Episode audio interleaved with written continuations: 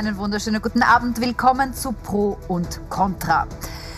Es war eigentlich eine reine Formsache weil es davor ja schon beschlossene Sache war. Aber die Schlagzeile hat trotzdem geschmerzt heute. Der Lockdown ist jetzt offiziell verlängert bis 11. Dezember.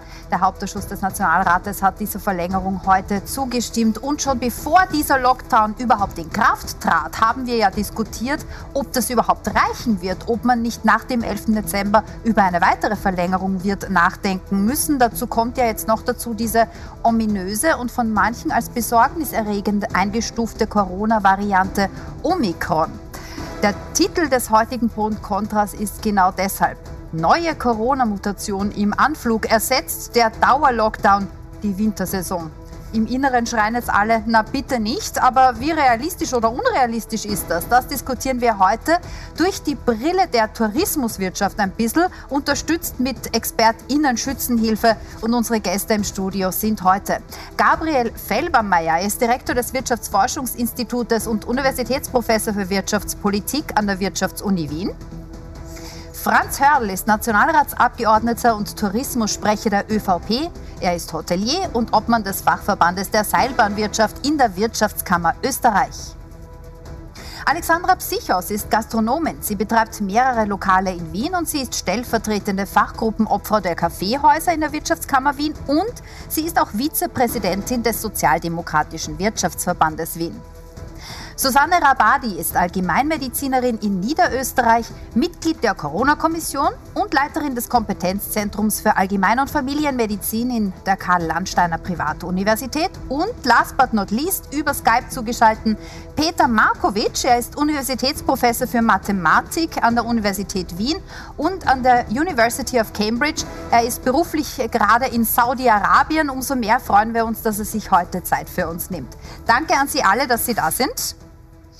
Und ich hatte gerade die Brille der Tourismuswirtschaft angekündigt für diese Sendung, aber wir machen zuerst doch einen Schlenker in den Handel, weil wir heute ja auch gehört haben, man hat sich jetzt geeinigt darauf, dass der Handel am 19. aufsperren darf. Also dass man diesen vierten Adventssonntag jetzt wirklich freigibt für die Weihnachtsshopper und Shopperinnen. Herr Felbermeier, meine erste Frage deshalb an Sie. Natürlich entgehen da Milliardenumsätze dem Handel durch diesen Lockdown, der zur Unzeit kommt. So, weit, so viel ist klar, aber wir wissen auch, dass sobald es dann wieder möglich ist, die Leute Einkaufszentren stürmen.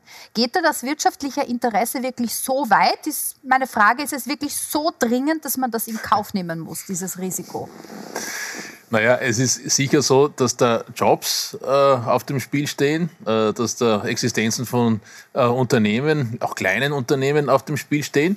Äh, und klar, natürlich gibt es auch gesundheitliche Risiken. Darum ist es ganz wichtig, dass wir jetzt in den Tagen bis zum 19. Dezember die Infrastruktur schaffen, die notwendig ist, damit die Menschen sicher shoppen gehen können. Was ist diese Infrastruktur? Naja, also ich, ich würde sagen, wir müssten 2G plus einen Test bieten können, dass die Menschen äh, Vertrauen haben, sich nicht anzustecken, wenn sie in die Geschäfte kommen. Das ist das eine. Und das andere ist, man muss sich auch fragen, äh, wie man äh, die, die, die Geschäfte organisiert. Ob man nicht doch wieder, wie wir das ja auch schon hatten, Quadratmeterregeln braucht, also Mengenbeschränkungen, dass man nicht beliebige Massen in die Geschäfte lassen kann. Man muss sich überlegen, wie man, äh, wie man das organisiert. Da braucht es Ordnungskräfte und so weiter. Hatten wir ja alle schon. Im Prinzip äh, ist das ja ein Replay von äh, einer Lage, wie wir sie schon in Österreich und anderswo in Europa hatten. Mhm. Jetzt frage ich Sie auch, Herr Hörl, weil Sie ähm, ein Wirtschaftskammervertreter sind, zwar für die Touristiker, aber muss der Handel da auch bereit sein, 2G Plus zu kontrollieren? Daran ist ja bisher mhm. gescheitert, dass die gesagt haben, bitte seid uns nicht böse,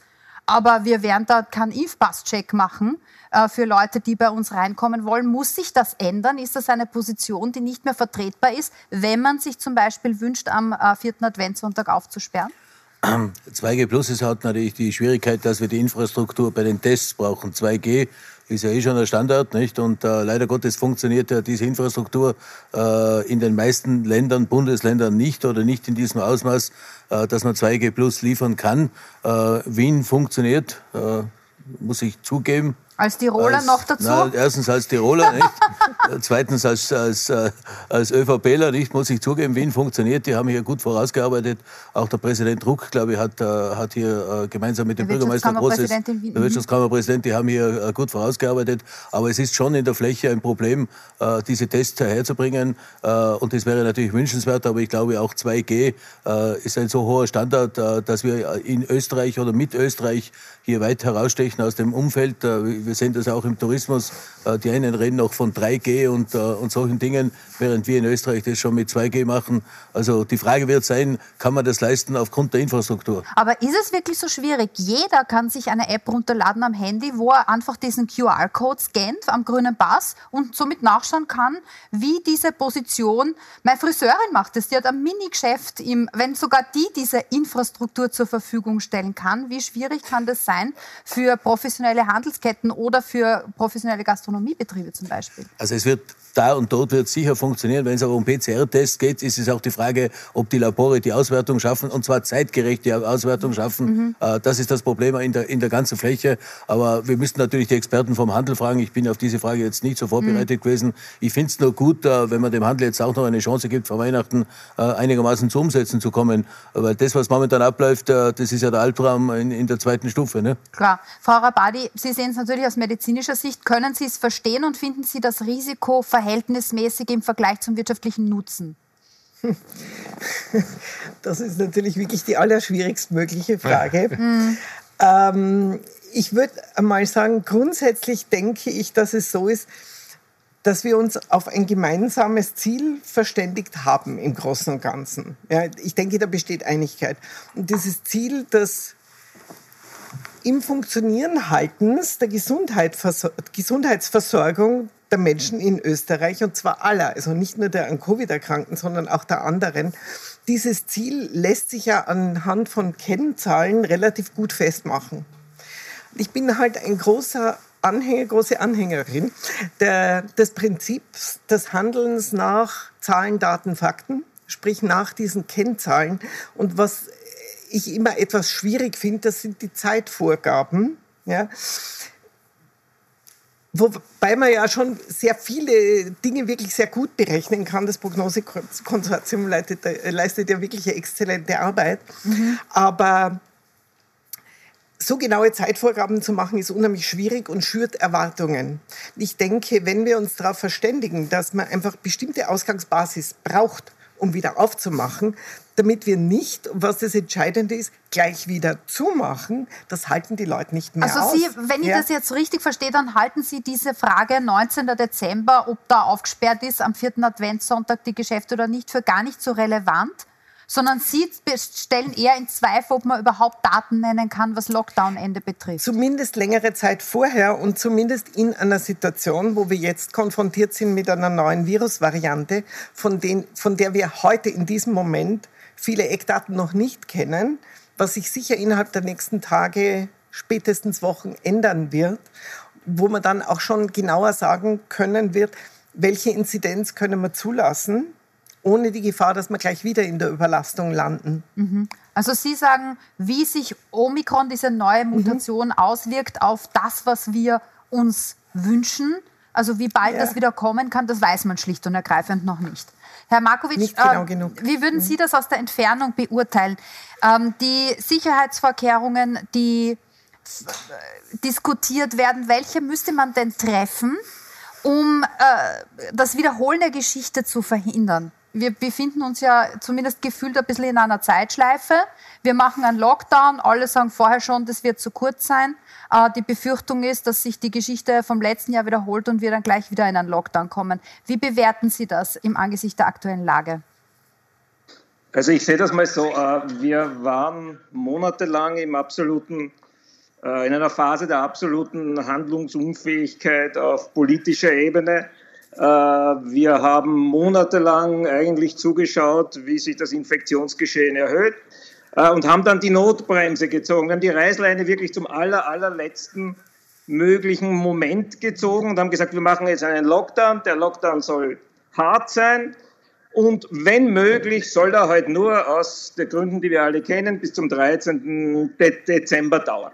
Aber es ist völlig klar, dass wir nicht sagen können, wann der Lockdown wirklich aus sein muss, wenn wir keine Ziele setzen. Und ich glaube, die Ziele, die müssen wir über die Inzidenz definieren. Und die Kollegin van der Laar hat gestern äh, gesagt 200 Inzidenz und da stimme ich mit ihr, äh, stimme ich ihr komplett zu. 200 Inzidenz müsste irgendwie das Ziel sein.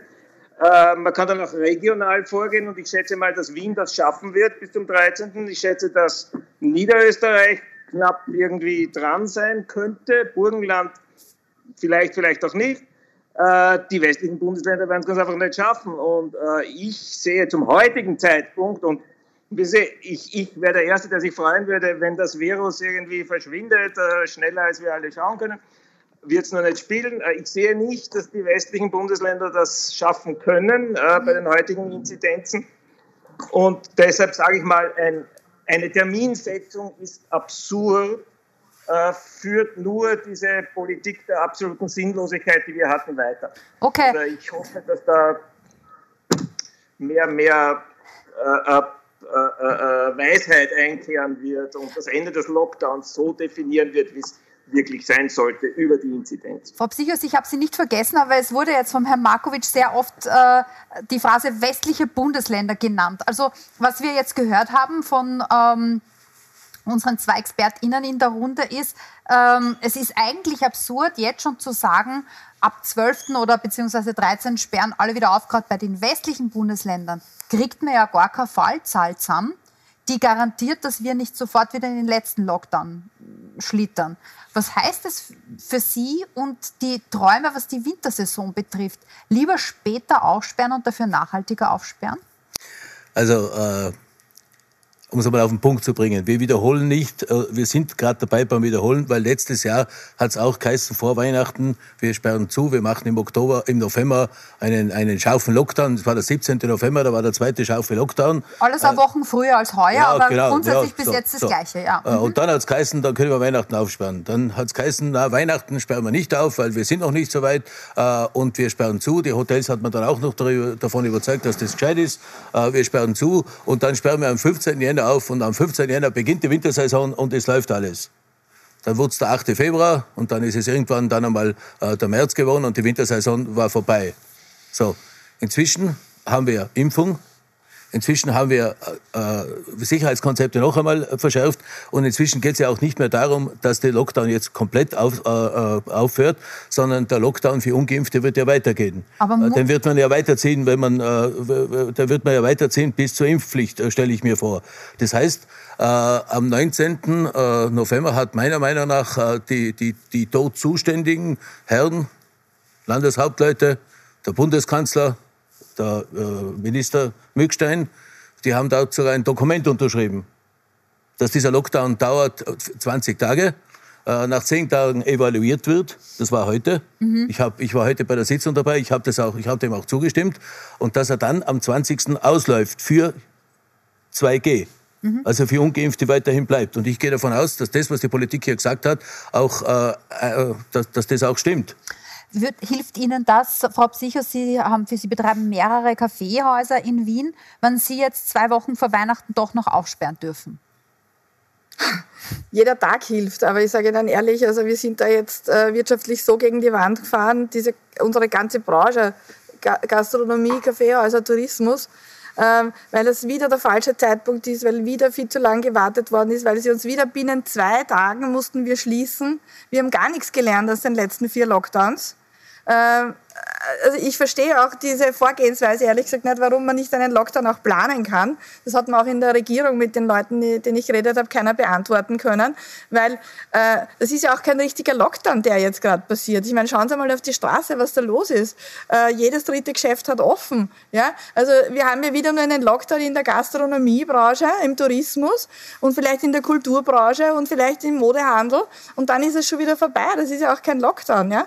Also, also Sie empfinden das auch als ungerecht. Verstehe ich das richtig Na, raus, dass Sie... Na, natürlich, mhm. natürlich, ganz genau, weil schon äh, wir sind jetzt das zweite Mal in der Situation, null Weihnachtsgeschäft zu haben. Gerade in Wien und in den, in den urbanen äh, Gebieten hat man Weihnachtsgeschäft oder ist das Hauptgeschäft November, Dezember. Wir haben keine Wintersaison wie Tirol oder, oder Kärnten oder, oder Salzburg, dass man jetzt im Jänner, Februar, März äh, irgendwelche Skigebiete oder sonst was haben. Bei uns ist es mit Silvester vorbei. Dann gab es noch eine Ballsaison, die wird nicht stattfinden, die war heuer nicht, die, war, die wird äh, nächstes Jahr nicht kommen. Also für uns ist das Wintergeschäft gestorben. Und, mhm. und man hat uns jetzt die beste Zeit genommen, wirtschaftlich, um sozusagen äh, finanziell wieder besser dazustehen. Wir, wir haben fast sieben Monate zugehabt. Wir haben jetzt den ganzen Sommer über wieder geknappert und, und haben wieder die ganzen Rückstände abgebaut. Mhm. Und jetzt, wo wir gesagt haben, okay, jetzt äh, können wir uns vielleicht wirtschaftlich erfangen, indem dass wir ein gescheites Weihnachtsgeschäft haben. Jetzt haben sie uns wirklich kurz davor zugesperrt und keiner weiß von uns, wie wir unsere Weihnachtsgelder zahlen sollen, unseren Mitarbeitern. Mhm. Da sind wir jetzt vielleicht gleich bei der Frage, wie viel Unterstützung braucht die Branche jetzt? Denn mit dem Wort Lockdown kam natürlich auch sofort äh, die Forderung, na gut, dann müssen wir wieder aus der Staatskasse schauen, dass wir die Betriebe, die jetzt ja. keine Einnahmen haben können, da irgendwie drüber bringen. Kann man da einfach denselben Werkzeugkasten, Herr Felbermeier, wieder aufmachen, den wir aus dem letzten Jahr schon kennen und, zu, und sagen, wir machen es einmal nochmal so wie 2020 mit Fixkostenzuschuss, mit Kurzarbeit, mit Umsatzersatz ähm, und so weiter? Naja, also es ist ja nicht derselbe Instrumentenkasten, der jetzt eingesetzt wird, sondern man muss schon sagen, da hat äh, die Politik ein bisschen was dazugelernt und der Instrumentenkasten hat sich verbessert. Wir machen keinen pauschalen äh, Umsatzersatz mehr, also der Ausfallbonus, der ist etwas zielgerichteter. Ähm, ich glaube, das ist wirklich ein besseres Instrument. Die Kurzarbeit, die hat sich bewährt äh, und ich glaube, die wird jetzt auch wieder massiv zum Einsatz kommen. Die Schätzungen gehen bis zu 400.000 Personen, die in Kurzarbeit gehen werden in Österreich. Wir haben das Instrument äh, des Verlustersatzes für größere Unternehmen. Das sind schon, das sind schon Weiterentwicklungen passiert. Äh, man kann sicherlich auch da sagen, äh, dass diese Instrumente nicht für alle Unternehmen in allen Branchen immer 100 Prozent passen. Das mindert ein bisschen den Schmerz, aber es ist klar, ein Lockdown kostet der Volkswirtschaft viel Geld, der kostet vielen Unternehmerinnen und Unternehmen viel Geld, der sorgt bei den äh, Beschäftigten für enormen Stress, finanziellen Stress, aber auch psychischen Stress. Das sind alles Dinge, die jetzt Unternehmenshilfen und auch die Kurzarbeit für die Arbeitnehmerinnen nicht beseitigen kann. Ist das tatsächlich, das haben wir im letzten Jahr ja gehört, dass äh, es dann auch den Vorwurf gab, dass manche in der Branche dann sogar überfordert überfördert wurden. Mhm. Äh, also dass ihnen sehr, viele, äh, sehr viel Geld ausbezahlt wurde im Angesicht dessen, ähm, dass ja manche Gastronomiebetriebe trotzdem noch Takeaway-Essen anbieten konnten, ähm, dass also mit Fixkostenzuschuss, mit Kurzarbeitsgeldern, mit Umsatzersatz und so weiter in Wahrheit viel zu viel äh, Geld an die Branche geflossen ist, was heuer jetzt ausgeglichen wurde mit mehr Zielgerichtetheit. Würden Sie das unterschreiben? Nein, das unterschreibe ich so nicht. Der Umsatzersatz kommt ja auch dieses Jahr nicht mehr. Äh, das war sicher aus Sicht der Unternehmen war das das äh, unbürokratischste äh, und schnellste Hilfe, weil es, an der Mehrwertsteuer, an der Umsatzsteuererklärung gegangen ist. Das macht, das macht man jetzt nicht mehr. Die anderen Hilfen bleiben aufrecht. Daran arbeiten wir. Ich glaube, dass, es gibt auch noch den Härtefallfonds, auch für die Kleinen. Man hat jetzt auch für die Saisonbetriebe hat man jetzt zwar die Kurzarbeit nicht möglich gemacht ab dem ersten Tag, aber so ein ähnliches Instrument geschaffen, dass man Mitarbeiter anstellen kann und sie dann und, und dafür weil ja keine Arbeit ist und für die Zeit des, des Lockdowns, dass man dort 65 äh, Prozent äh, des, äh, des Bruttolohns bekommt. Also solche Instrumente werden geschaffen. Es gibt jetzt auch wieder ein Weihnachtsgeld und so weiter. Also da, hier, hier ist man sehr kreativ und versucht auch das zu unterstützen. Also Sie sind zufrieden damit, höre ich daraus. Ich, das ist nicht mein Ziel als Unternehmer. Ich möchte nicht rechtfertigen müssen, dass ich vom Staat Geld bekomme, weil man mir den Betrieb zugesperrt hat. Das kann nie mein Ziel sein als Unternehmer. Und ich, ich, ich möchte schon auch einmal klar und deutlich sagen, der, äh, der Tourismus ist nicht, dieser, äh, ist nicht der, der, der Infektionstreiber. Äh, auch der Handel nicht. Äh, wenn Sie sich das anschauen, äh, der Großteil kommt aus dem, ähm, äh, aus dem Haushalt, äh, viel kommt aus den Schulen. wenn Sie vom Lockdown, ähm, die Kollegin gesagt hat, das ist kein richtiger Lockdown, die Schulen sind offen geblieben. Es gibt ja viele Gründe dafür, dass man sie offen gelassen hat, aber natürlich ist, einer der Haupttreiber sind die Schulen. Ich bin ja auch froh, dass sie offen geblieben sind. Ähm, und die Frage des Lockdowns, wenn ich mir diese vier Lockdowns angeschaut habe, wenn man sich die Bewegungsprofile anschaut, wenn man den Bericht von der ASFINAG hört, ein Lockdown nach dem anderen wird ja immer auch weniger effizient. Äh, und äh, wenn ich mir das jetzt bei uns im Zillertal zum Beispiel anschaue, wenn Sie einen Fußballclub hernehmen, äh, die, die machen ihre Feste gleich jetzt halt im Schupfen und 15 Mann auf 10 Quadratmeter äh, ohne Kontrolle. Vorher waren es mhm. beim Wirt und ist einigermaßen kontrolliert worden. Also okay. die, Effekt, die, die, die, die Wirksamkeit der Lockdowns lässt nach. Und ein Satz noch zum Tourismus. Wir sind nicht der Treiber, der Tourismus, aber wir sind scheinbar das Opfer Okay. Ständig. Der Tourismus und der Handel, ich komme gleich zu Ihnen, Frau Psychos, ist ja gar nicht, sind ja gar nicht, Herr Markovic, ich komme wieder zu Ihnen, sind ja gar nicht die Infektionstreiber, aber immer die ersten Lockdown-Opfer, hören wir gerade von Franz Hörl. Was sagen Sie dazu? Also was den Handel betrifft, würde ich das unterstützen. Äh, der Handel ist sicher nicht der erste Treiber des Lockdowns für mich. Da muss ich dem Herrn Hörl recht geben, der Treiber Nummer eins des Lockdowns sind zurzeit die Schulen und die hätten äh, zugesperrt werden müssen Natürlich äh, unter äh, äh, Ausrollung eines äh, Fernunterrichtssystems, das haben wir wieder versäumt. Äh, also Treiber Nummer eins, die Schulen. Den Tourismus würde ich schon als gewissen Treiber sehen, den Handel eher nicht. Mhm. Äh, nur das Problem ist halt wieder mal ein typisch österreichisches, wir machen einen Lockdown, wir nennen es Lockdown, die Leute tun, was sie wollen im Wesentlichen und niemand kontrolliert. Ich muss Ihnen sagen, ich bin hier in Saudi-Arabien. Wenn ich irgendwo hingehe, muss ich meine App herzeigen und auf der App steht drauf zweimal geimpft und da wird gescannt und, und, und, und ohne dem komme ich, nicht, komme ich nicht rein, kann ich damit das Auto parken. In, in Österreich sind wir davon meilenweit entfernt. Ja? Und genau darunter leidet der Tourismus, genau darunter leidet der Handel, an der typisch österreichischen Inkonsequenz im Durchführen von, von Programmen. Ja. Wobei, ja, bitte? wobei Saudi-Arabien jetzt ja nicht gerade für Bürgerrechte bekannt ist. Ne? Ja gut, aber damit, das eine hat jetzt mit dem anderen insofern nichts zu tun, als es ja keine Einschränkung des Bürgerrechts wäre, Herr Hörl, wenn man einfach einen QR-Code scannen würde, oder? Ja, Würden Sie das klar. schon so sehen? Nein, nein, natürlich gehört der scharf kontrolliert, das, das ist, ist, klar, nicht? Das, ja. das muss funktionieren, nicht? Und das, deswegen muss man auch Dinge vorschlagen, die man auch mal äh, leisten kann. Äh, und ich glaube, wir haben den ganzen Herbst, den zweiten Herbst jetzt schon an, an, an Konzepten für den Tourismus Tourismus gearbeitet. Wir haben heuer das Winterkonzept äh, bearbeitet, haben uns überlegt, wie wir das in die Reihe bringen, auch speziell bei Seilbahnen zum Beispiel, wie ich an der Talstation kontrollieren kann, dass da keiner raufkommt, der da nicht drauf gehört. Wir haben uns alle bemüht. Mhm. aber natürlich ist es richtig, es braucht am Ende des Tages, ein Satz noch, es braucht am Ende des Tages natürlich jemand, der das, der, der das kontrolliert, dass die Regeln, die man aufstellt, für alle gelten. Okay, Herr Markovic. Äh, ich wollte nur sagen 2G. Sie sagten, als Schutzmechanismus haben Sie das Konzept von 2G. Äh, Sie werden vielleicht gelesen haben, dass letzte Woche sind zwei Flugzeuge aus Südafrika äh, nach Holland geflogen mit 650 Leuten, also 650 Passagiere drinnen. Die waren alle 2G, entweder getestet oder geimpft. Flugzeug ist in Amsterdam, die Flugzeuge sind in Amsterdam angekommen. Es waren 65 positiv so viel zu 2G mit einer Wirkungsdauer von 72 Stunden PCR-Test. Das ist die, die Realität von 2G. Äh, also Sie sagen, entschuldigen Sie, es ist gerade sehr schwer, Sie was, auch was zu fragen, weil wir ein bisschen eine Verzögerung in der Verbindung haben. Aber Sie sagen, das müsste noch strenger sein, weil man ja als Geimpfter und Genesener, das muss man bitte immer dazu sagen in Zeiten wie diesen, eine wesentlich geringere Chance hat, einen schweren Krankheitsverlauf zu haben, auch weniger infektiös ist als Ungeimpfte, aber natürlich ist man nicht kann man trotzdem das Virus in sich tragen. So, und Sie sagen jetzt, diese Regelungen machen nur einen Sinn, wenn man noch schärfer anzieht, genau. wenn man 2G plus genau. hat, also 2G genau. genesen oder geimpft plus ein PCR-Test und der darf nur wie alt sein? 24 Stunden. Ja, das schaffen wir gar nicht mit dem Labor. Also gut, also da, da sind wir jetzt wieder, wenn wir das... Hallo. Das, das, Hochfahren. Ja. Hochfahren, wir haben genug Zeit. Sorry. Ja. ja, das ist ja auch eines unserer Hauptprobleme in der Gastronomie, dass jede Spontanität seit diesen Regelungen ja weggefallen ist. Ja? Weil natürlich ein PCR-Test dauert einmal, wenn ich in der Früh äh, google, dann habe ich am Abend das Ergebnis frühestens. Wenn ich ja Glück habe, kann ich noch um 20 Uhr Abendessen gehen. Wenn ich ein Pech habe, kann ich erst am nächsten Tag wieder wohin gehen.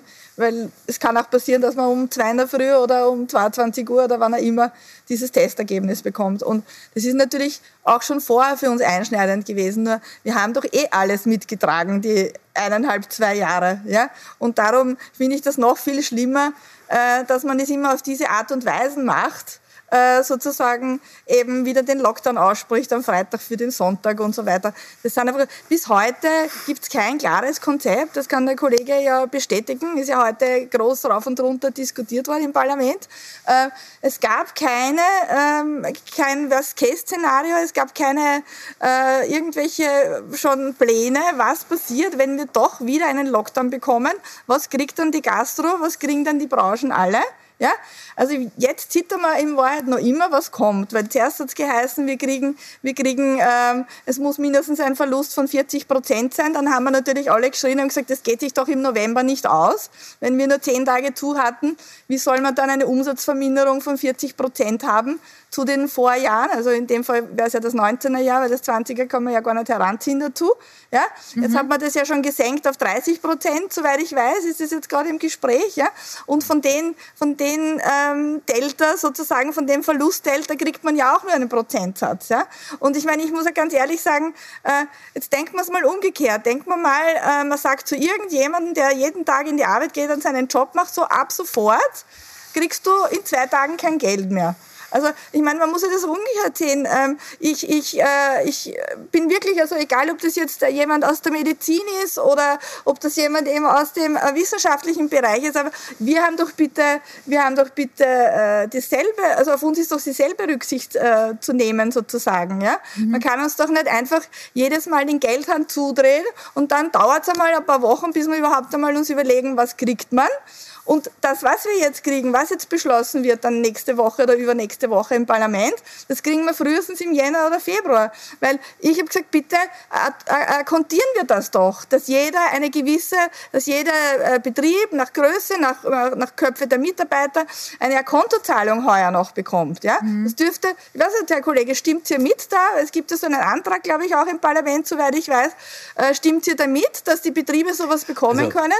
Weil ich bin nicht der Meinung, man kann uns so nicht äh, so mehr oder weniger verrecken lassen. Ich meine, das ist ja nicht in Ordnung, ja. Also Weil halt, wir verstehen ja die Maßnahmen, also aber halt, wir verstehen nicht, wie man dann mit uns umgeht, ja. Also, das, das also ist heute im Parlament ist das Thema.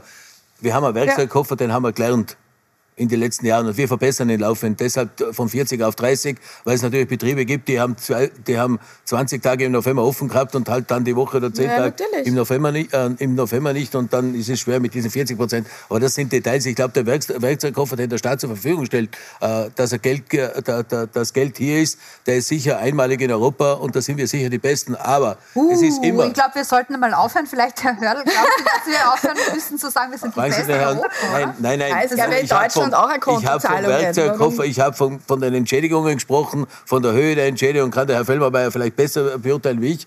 Dort glaube ich, dass wir in Europa sehr, sehr gut liegen, bei den Spitzenplätzen liegen. Aber ich sage es noch einmal, das ist doch nicht, das sind, das, die Kollegin hat ja vollkommen recht, ich kriege das Geld nachher, ich muss ansuchen, ich muss äh, nachliefern, ich habe mit der Finanzdiskussion, äh, das sind ja alles Dinge, die will ein Unternehmer nicht. Ich will ja, ja auch nicht zum Staat betteln Aber wie kann man es ändern? also der Vorwurf von der Frau Psychos ist ja, dass man immer noch, auch 20 Monate nach Beginn der Pandemie, quasi von jetzt auf gleich solche Extrementscheidungen trifft genau, als Politik. Genau.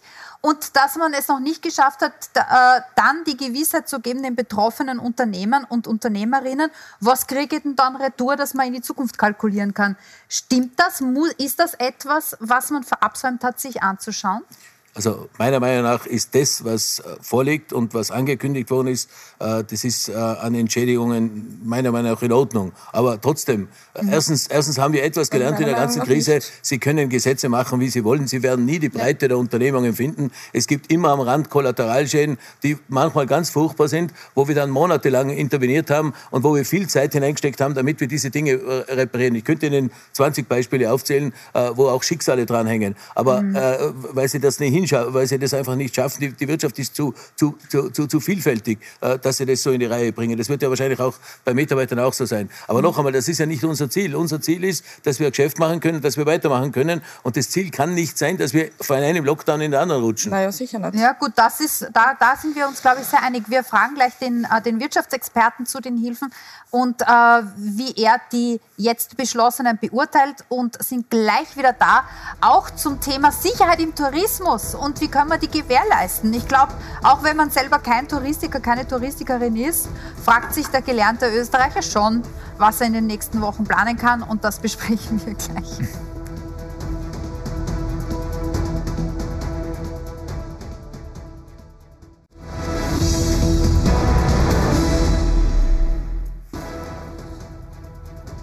Willkommen zurück beim heutigen Pro und Contra unter dem Titel Neue Corona-Mutation im Anflug ersetzt ein Dauer-Lockdown die Wintersaison. Nein, wir wollen Ihnen keine Panik machen. Wir wollen eine hoffentlich vernünftige, realistische Einschätzung treffen, wie sicher Tourismus in Österreich in diesem Winter sein kann und wie weitreichend die Maßnahmen sein müssen, damit wir Sicherheit und keinen Dauer-Lockdown gewährleisten können. Vor der Pause waren wir aber gerade beim Thema Wirtschaftshilfen für all jene Unternehmen, die eben doch zusperren mussten im aktuellen Lockdown. Gastronomin, äh, die Frau Psychos hat uns gerade gesagt, ähm, dass sie zu Recht natürlich einen Schock erlitten hat, als erneut recht kurzfristig ein Lockdown verkündet wurde, dass sie das Gefühl hat, dass ihr jedes Mal binnen zwei Tagen quasi der Boden unter den Füßen weggezogen wird und dass für sie auch die Hilfen erstens zu spät ausgezahlt werden und zweitens zu wenig Sicherheit bieten. Können Sie das nachvollziehen aus Sicht der Wirtschaftsforschung, Herr Felbermeier? Also ich kann den Ärger der individuell Betroffenen natürlich nachvollziehen. Gleichzeitig aber müssen wir sagen, dass es bisher in dieser Pandemie äh, obwohl wir diese Lockdowns hatten, 1, 2, 3, jetzt den vierten, keine Insolvenzwelle gegeben hat. Ganz im Gegenteil, es sind weniger Unternehmen pleite gegangen, als es eigentlich der Fall wäre, wenn wir keine Pandemie hätten. Und das spricht schon dafür, äh, dass diese lange Liste an Instrumenten, die die Politik aufgesetzt hat, wirkt. Sicher nicht so, dass überall das Eigenkapital erhalten bleibt. Also das schmilzt weg natürlich. Genau. Das macht auch das Investieren in die Zukunft hinein schwierig für die Unternehmen. Aber man man hat ja befürchtet, dass es, dass es Insolvenzwellen gibt oder dass viele selbst äh, einfach aufgeben und ihr Geschäft nicht weitermachen und das ist nicht eingetreten. Das spricht dafür, dass die Hilfen funktionieren. Frau Psichos, es gibt keine Insolvenzwellen, also so schlecht können die Hilfen nicht sein. Das klingt sehr einleuchtend. Naja, ich glaube eigentlich, dass das alles noch zeitversetzt kommt. Also wir sind da noch lange nicht am Ende. Ähm, es gab wahnsinnig viele eben Ratenzahlungen, Aufschübe. Schau, jetzt müssen wir ja wieder Stunden. Wir müssen jetzt unsere Überbrückungskredite, die wir im letzten Lockdown genommen haben, müssen wir uns jetzt wieder Stunden lassen, dass wir über die Zeit, die wir zu haben, weil kein Mensch weiß jetzt, wie lange es dauert, sozusagen, wann wieder der Geldhahn aufgedreht wird, äh, wir weiter bezahlen können. Und das sind alles massive Schwierigkeiten, ja. Und es mhm. ist ja auch, wir haben ja auch sozusagen, man hat ja sozusagen keine Perspektive, weil die letzten, der letzte lange Lockdown, der sechseinhalb Monate gedauert hat, den haben wir in zwei, drei Wochen Rhythmus verlängert. So, jetzt haben wir dieses Mal gehört, der dauert drei Wochen, keiner glaubt's, ja. Und ich meine, ich muss ehrlich sagen, ich glaub's auch nicht. Wenn es der Kollege glaubt und bestätigt, dann hoffe ich, er hat recht und ich habe Unrecht. Mhm. Aber äh, es sind ja bis heute noch nicht alle Wirtschaftshilfen angekommen aus den letzten Lockdowns. Mhm. Ja? Das ist aber ein, eine Sache, die sozusagen oft verschwiegen wird. Ja? Äh, ich kriege täglich Anrufe von fremden Menschen, ja, Unternehmerinnen und Unternehmer, die mir ihr Leid klagen, weil sie noch immer ihre Unterstützungsleistungen nicht alle erhalten haben. Ja? Also Sie glauben, dass diese Insolvenzwelle noch kommt. Prognostizieren Sie das, dass das nur verschoben ist? Äh, die Insolvenzen aufgrund der Corona-Krise, dass es quasi zeitversetzt noch stattfinden wird? Es ist ja nicht nur so, dass wir eine Insolvenzwelle nicht erlebt hätten. Wir haben sie nicht. Es ist sogar so, dass wir weniger Insolvenzen haben als normalerweise. Äh, und man, da erwartet man schon, dass sie die Dinge normalisieren, dass wir halt zu den normalen Raten der Geschäftsaufgaben kommen, die wir sonst auch haben. Es sieht so aus, das ist aber bitte keine abschließende Analyse. Mhm. Da, da, werden wir äh, erst in ein paar Jahren wirklich sagen können, was, was diese äh, Lockdowns wirklich an, an wirtschaftlicher Existenz gekostet haben. Aber jetzt sieht es so aus, als ob die Hilfen so generös sind, dass die Insolvenzen sogar kleiner sind, als wir es normalerweise hätten. Das heißt natürlich nicht, yeah. dass, das, yeah. dass das sozusagen überall, in allen Branchen, bei allen Unternehmen äh, dazu führt, dass man, dass man äh, Geschäfte aufrechterhalten kann, die sonst nicht geschäftsfähig wären. Aber es spricht schon dafür, dass die, dass die Hilfen grosso modo bei allen Ungenauigkeiten und auch Ungerechtigkeiten, die es sicher gibt, funktionieren. Mhm. Äh, nun haben wir auch gehört von der Frau Psychos jetzt, keiner glaubt zu Recht, dass dieser Wochen nach äh, dieser Lockdown tatsächlich enden wird mit dem 12. Dezember. Was macht Sie da so sicher, obwohl wir äh, von, von, von sehr hohen Inzidenzen derzeit ausgehen, Herr Hörl, dass so sein wird? Und wie hoch ist bei Ihnen die Befürchtung, dass so wie im letzten Jahr wir dann zwar aufsperren vor Weihnachten, aber dann wieder zusperren, sobald das Weihnachtsfest vorbei ist? Frau Reidel, wir haben letztes Jahr immer nur versprochen, dass wir aufsperren und haben nie wieder aufgesperrt. Naja, also wir hatten. Die Drohung war immer, nein, das war immer ein Drohgebilde. Man hat gesagt, wenn wir Weihnachten jetzt nicht zusperren äh, dann, und wir unbedingt offen haben wollen, Weihnachten, dann sperren wir garantiert am 20. Januar zu. Und dann haben die Kollegen auch gesagt, dann lassen wir besser zu und wir sperren am 15. Januar auf. Dieses Spiel, äh, das, man hat nie aufgesperrt. Wir haben, wir haben Betriebe, die sind neun Monate zu und Saisonbetriebe sind 20 Monate genau. zu. Mhm. Und das Problem, äh, der, die Kollegin hat das äh, mit, mit, mit den Finanzen, auch mit den, äh, äh, dass es zu Konkursen kommt. Äh, das ist ja noch nicht überstanden. Viele der Betriebe haben einfach den Kredit, den sie haben, die Ratenzahlung aus dem letzten Jahr den, hinten dran gehängt. Die Banken haben da mitgespielt. Die Frage ist, wie lange tun die das? Auch bei den Hilfen dabei. Äh, und das nächste Problem, das im Tourismus jetzt ganz, ganz groß wird, wir haben auf dieser Strecke 20 Prozent bis 30 Prozent unserer Mitarbeiter verloren. Und wir werden, wenn das jetzt so weitergeht, noch einmal 25 Prozent verlieren. Und ich sage Ihnen eines, die Schweiz hat offen, ich weiß nicht, wie das geht, die Schweiz hat nicht einmal 3G im, im Wintertourismus. Die haben offen, die Hotels offen. Jeden zweiten Tag kriege ich von der Schweiz eine Zeitung zugeschickt, wo sich Schweizer Hoteliers äh, darüber freuen, dass sie aus Österreich Personal und Mitarbeiter bekommen, äh, wo beschrieben wird, der, der, der, große Konkurrenz hängt in den Seilen. Äh, in Südtirol äh, geht die Wintersaison los äh, und, und, und, und bei uns steht der Laden still. Und deshalb glaube ich, es geht gar nicht anders, wie dass wir aufsperren. Abgesehen mhm. davon, dass es ja auch eine Vereinbarung gibt zwischen drei Parteiführern äh, in, am Aachensee. Und ich hoffe, dass die Aachener Vereinbarung äh, dann auch von den Leuten, die sie unterschrieben haben, eingehalten werden. Mhm. Also das große Problem ist, dass branchenspezifisch es ja so ist, dass es sowieso immer schon einen Personalmangel gab und dass wir umgeben sind von anderen Alpenregionen, die sagen, wenn ihr Skifahren genau. wollt, dann kommt zu uns. Ähm, das heißt, man muss in Wahrheit den Lockdown beenden. Ähm, ich, ich, glaube, in Saudi-Arabien hat Herr Markovic äh, sich das auch mit angehört. Würden Sie, äh, können Sie dem etwas abgewinnen als Argument angesichts dessen, dass der Tourismus ein tatsächlich extrem wesentlicher Wirtschaftsfaktor ist in Österreich? Schauen Sie, wir haben monatelang äh, absolut, und ich sage es noch einmal, völlige politische Handlungsunfähigkeit gehabt. Da äh, ist natürlich die Partei von Herrn Hörl äh, ganz oben äh, dran gewesen. Äh, heute sind wir in einer schlechten Situation. Äh, wir, wir, die Verhandlung ist ja nicht zwischen der Wirtschaft und der Regierung. Äh, es gibt ein Virus, bitte, und wir müssen irgendwie schauen, dass wir dieses Problem mit dem Virus in den Griff kriegen und wir wissen nicht, was mit Omikron auf uns zukommt. Also sich da jetzt von der, von der, von der Tiroler äh, äh, äh, Skifahrindustrie erpressen zu lassen, finde ich komplett absurd.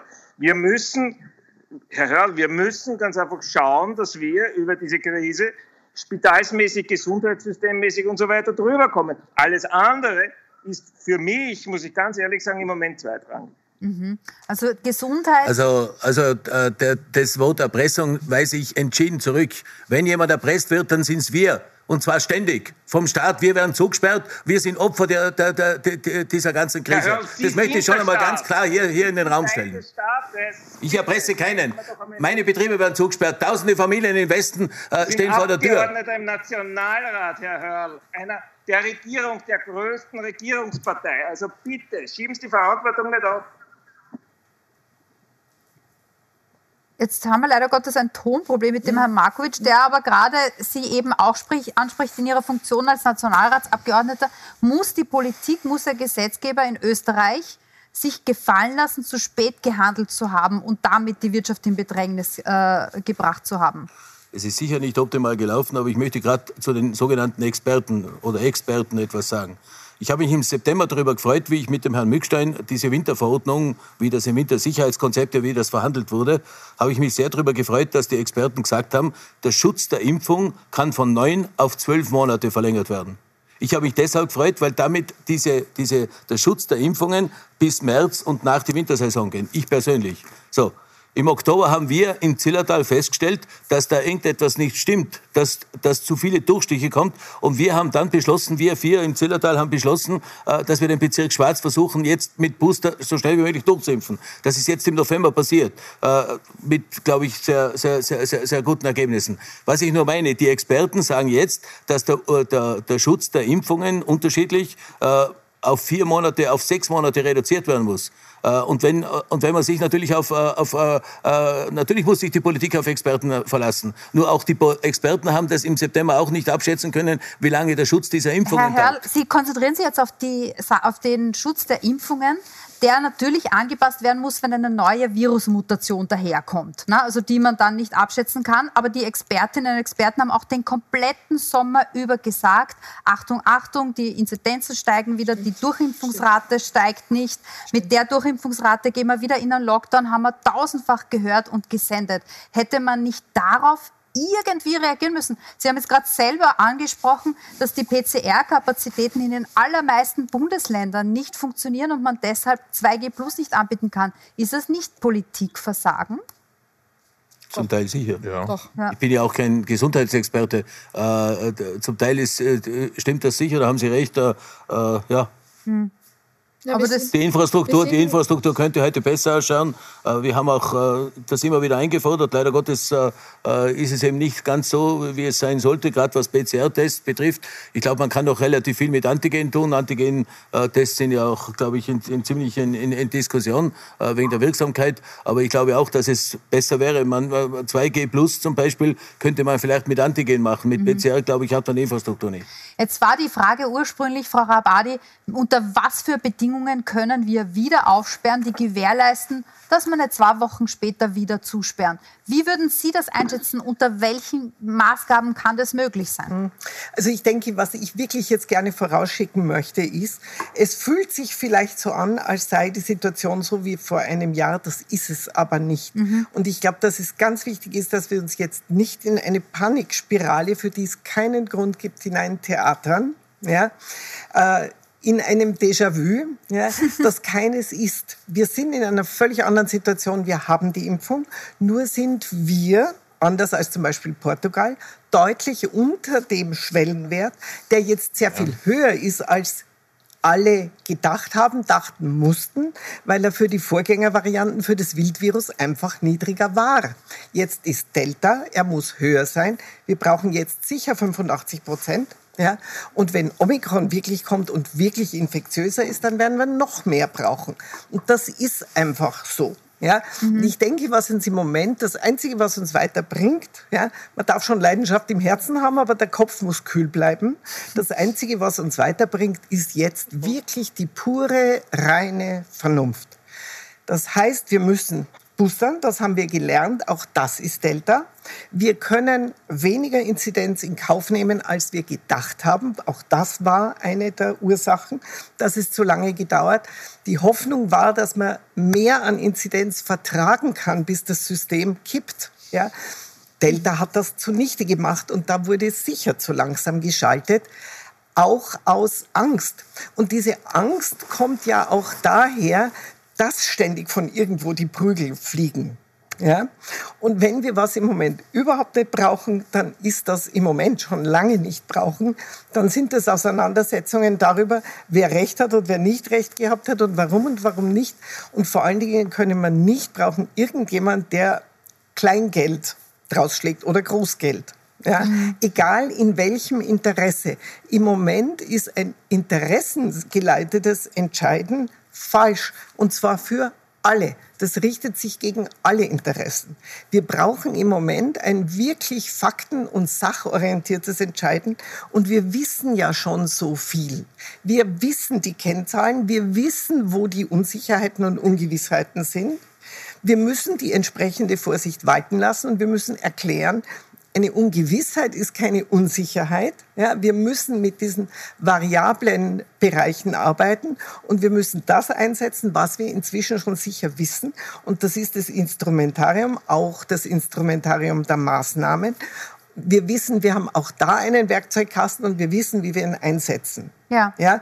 Das Entscheidende ist, jetzt das Hirn einzuschalten, sich nicht arm und benachteiligt vorzukommen, sondern zu überlegen, wie man gemeinsam diese Tatsache Virus am besten bekämpft. Das ist ja. so eine schöne ähm, Ansprache jetzt gewesen, dass ich es fast gerne als Schlusswort äh, nehmen würde.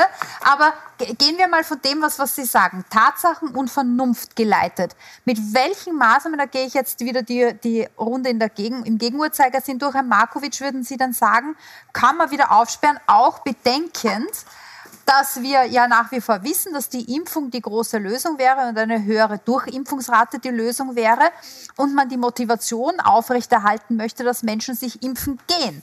Wie, was würden Sie jetzt also machen? Wären Sie der Entscheider? Welches ähm, Instrument würden Sie der Regierung vorschlagen? Ja, es ist natürlich völlig richtig, dass äh, das einzig Funktion, funktionierende Instrument die Impfung ist. Wir müssen die Leute zum Impfen bringen. Ähm, die Impfpflicht kommt, aber sie kommt zu spät, um diese Welle noch irgendwie zu brechen. Ähm, ein ganz ein wichtiges Instrument für mich sind äh, FFP2-Maskenpflicht. Ist die FFP2-Maskenpflicht in Innenräumen ganz, ganz, ganz konsequent, unter anderem auch mit Strafen. 2G äh, Plus ist absolut essentiell. Äh, wir müssen die digitalen Instrumente äh, fördern, die wir eigentlich die ganze Zeit vernachlässigt haben. Und genau deshalb sind wir heute wiederum bei einer Lockdown-Diskussion, weil wir zwei Jahre lang geschlafen haben. Wir haben kein Kontakt-Tracing-App und so weiter. Äh, also Masken, Impfen, so schnell wie möglich, niederschwellig wie möglich. In Wien passiert da sehr viel. Ich würde mir wünschen, dass das im ganzen Bundesgebiet auch so läuft, ist es aber nicht. Ähm, 2G Plus und, und die Leute zur Vernunft ermahnen, so gut es nur geht. Und, und Vernunft heißt Abstand, keine großen äh, Veranstaltungen, keine großen Partys, keine großen Feste, vor dem Weihnachtsfest testen, testen, testen mehr bleibt uns im Moment nicht über. Und, und wir wissen nicht, was mit Omikron auf uns zukommt. Besser als Delta wird es nicht werden, so viel wissen wir schon. Äh, also wir dürfen uns auf keine Wunder, auf keine Wunder warten. Mhm. Ähm, Herr Hörl, wie sicher kann in dieser Situation der Wintertourismus sein? Ähm, eine kontroversielle Diskussion ist, bei jedem Lockdown dürfen die Skilifte fahren oder nicht. Die gelten quasi auch als öffentliche Verkehrsmittel. Äh, zusätzlich haben sie aber auch äh, in, ins Spiel gebracht die Sorge, dass man ja keine Menschen auf den Berg transportieren kann, wenn sie dort nicht in die Skihütten ähm, gehen können. Ist es die richtige Prioritätensetzung im Moment aus Ihrer Sicht? Also, dass die Skilifte offen sind, war nicht mein Bestreben, sondern es wollte die Politik im Westen. Letztes Jahr, dieses Mal wieder. Und dass sie drinnen waren, das äh, hängt an der Systematik. Wir waren letztes Jahr im Lockdown äh, im Betrieb und man nimmt ja im Gesundheitsministerium dann die nächst höhere, nächst tiefere Stufe und da waren die Lifte dabei. Also ich habe keine Interventionen gehabt äh, und in meinem Teil, im Zillertal, stehen die Lifte, weil wir sagen, wir sperren erst auf, wenn der Lockdown vorbei ist. Mhm. Äh, also das ging nicht von uns aus. Äh, die Hüttendiskussion, da war ich in der Sache recht. Äh, Skifahren ohne eine Hütte auf 2500 Meter, das habe ich letztes Jahr erlebt. Ich habe letztes Jahr Kinder Mütter und Kinder frieren gesehen vor der Hütte mit diesem Takeaway, mit diesem Grausing. Äh, aber natürlich war klar, dass wir im Lockdown keine Skihütten eröffnen. Äh, das habe ich auch nie behauptet. Das ist mir dann natürlich, äh, das wurde dann natürlich entsprechend aufgebauscht. Aber insgesamt natürlich, wenn Sie am Berg, wenn Sie am Berg Sport im Freien machen, brauchen Sie dort keine Hüttengaudi. Auf die kann man verzichten. Man könnte auch auf Alkohol verzichten. Das wäre alles nicht das Problem. Aber Sie brauchen einen Platz, wo Sie sich wärmen können, einmal eine Suppe essen können und so weiter. Mhm. Aber natürlich nicht im Lockdown. Das war klar. Ja. Obwohl, man, obwohl ein Schnapsel auch wärmen würde, würde ja. der jetzt äh, der eine oder aber vielleicht, andere aber, vielleicht. aber vielleicht zur Sicherheit. Wir haben Sicherheitskonzepte, wir haben FFP2-Masken, wir haben 2G. Wir sind weit und breit. Wenn Sie sich Südtirol und die angrenzenden Länder anschauen, sind wir weit und breit. Da haben wir den höchsten Sicherheitsstandard äh, äh, mit Abstand. Und wir mhm. wissen aus den letzten Jahren, zwei Sommersaisonen, eine Wintersaison liegt hinter uns, auch von der AGS inzwischen bestätigt, dass es keine Fälle aus den Skigebieten gegeben hat. Mhm. Also ich sehe auch keinen Grund, warum warum wir nicht mit 2G aufsperren können. Äh, das, Aber das gegen, Sie sind gegen 2G Plus, höre ich da heraus. Also nein, Sie sagen bin, nicht zu, nein, zusätzlicher PCR-Test, sondern nein, 2G Nein, ich bin überhaupt nicht gegen 2G Plus.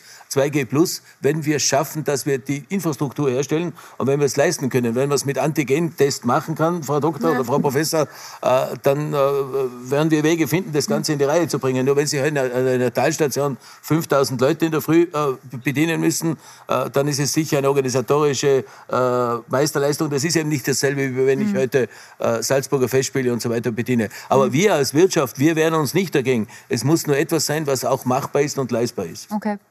Es ist einfach auch, äh, es muss wieder Normalität auch bei uns kommen, weil ich verstehe den ganzen gesundheitlichen Aspekt, ja, aber ähm, man, man, man kann ja nicht einfach sagen, so jetzt drehen wir eine ganze Branche ab, ja, inklusive, so wie der Kollege Hörl gesagt hat, unserer Mitarbeiter, die nie wieder zurückkommen dann, wenn wir sie, Kurzarbeit ist etwas, was zwar den Mitarbeitern zugutekommt, aber in Wahrheit auch eine Belastung fürs Unternehmen ist. Äh, weil erstens bleibt finanziell was über, zweitens ist es auch eine bürokratische Belastung. Also äh, wir müssen einfach wieder ins Arbeiten kommen. Ja? Sei es, wie es, wie kommt. Aber wir müssen wieder aufsperren und wir müssen wieder arbeiten. Weil, so wie wir es gesehen haben in den letzten Jahren, also ich, hab selber, ich bin selber am Land auch zu Hause, alle sämtliche Partykeller sind ausgebaut in den Bundesländern. Mhm. Also alle feiern es zu Hause. Die Ansteckungen letztes Jahr Weihnachten, Silvester waren alle zu Hause, weil wir haben ja monatelang zugehabt.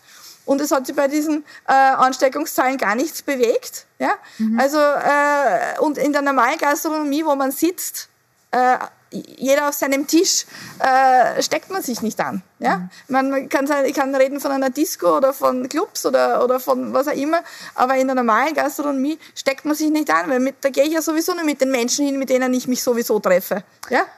Dann würde ich sagen, wir müssen an der Stelle leider Gottes einen Punkt machen. Ich wünsche uns, dass Omikron die Situation nicht nochmal verschärft. Ähm, und viel, danke Ihnen viel, vielmals für Ihre Einschätzungen aus den diversen Blickrichtungen. Dankeschön äh, fürs Kommen und äh, Ihnen noch viel Spaß mit dem weiteren Programm auf Puls 4 und auf Puls 24. Sie können natürlich auf puls24.com die Sendung jederzeit nachschauen. Vielen lieben Dank.